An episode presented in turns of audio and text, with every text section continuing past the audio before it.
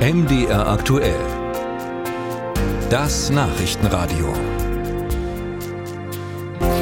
Den Anbau und Konsum von Cannabis will die Bundesregierung legalisieren. Eckpunkte hatte das Kabinett schon im Oktober beschlossen. Doch dahinter standen dann Fragezeichen, vor allem wegen EU-rechtlicher Bedenken. Und nun hat Gesundheitsminister Lauterbach die Pläne überarbeitet und sie ihn heute in Berlin vorgestellt. Bis zu 25 Gramm darf man besitzen für den Privatverbrauch. Außerdem soll der Konsum in speziellen Vereinen möglich sein. Und Anlass ist das für uns in ein Land zu schauen, in dem Cannabis bereits zum Teil entkriminalisiert worden ist nach Spanien. Wir sprechen darüber mit unserer Korrespondentin Silke Dietrich in Madrid. Sie ist uns live zugestaltet. Ich grüße Sie, Frau Dietrich. Hallo, schönen guten Tag. Es gibt in Spanien lizenzierte Orte, in denen der Konsum von Cannabis erlaubt ist. Wie funktioniert das Ganze? Ja, Social Club heißen diese Orte, also Sozialclub könnte man eigentlich sagen. Im Prinzip sehen die aus wie Kneipen. Da ist manchmal Live-Musik, DJs treten da auf. Aber nicht jeder kann einfach rein, sondern man muss Mitglied sein, um da reinzukommen. Und man muss so eine Mitgliedschaft, die kostet so um die 20 oder 50 Euro. Das ist also anders als, als in den Niederlanden, in den Coffeeshops, wo man ja einfach reingehen kann und Cannabis kaufen kann.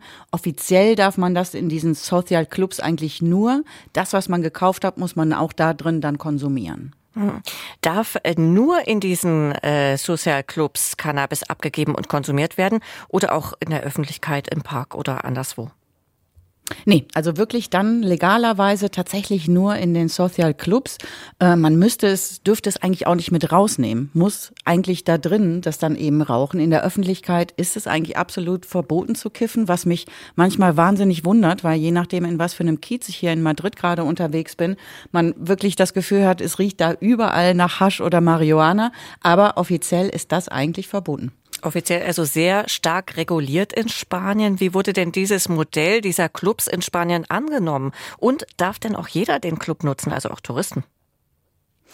Die Touristen dürfen das in der Theorie natürlich machen, aber die müssen vorher diese Mitgliedschaft unterschreiben. Und das ist dann wiederum, äh, Spanien ist so ähnlich wie in Deutschland ein sehr föderales System.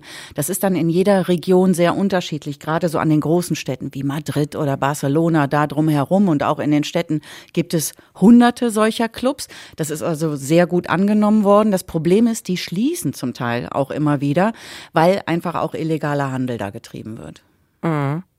Also es, ich habe gehört, es werden in Spanien in den letzten Jahren gerade immer mehr dieser Cannabis-Clubs mhm. geschlossen. Kann man dann sagen, ähm, das Modell ist gescheitert?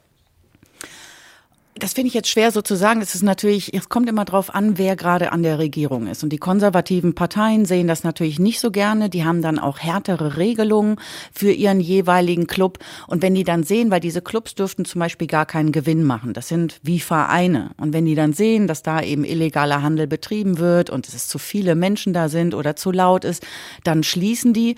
Ich glaube, was tatsächlich gescheitert ist, dass hier alles viel, genau wie in Deutschland, in so einem Graubereich ist. Also man darf zu Hause kiffen, man darf es aber eigentlich nicht draußen kaufen.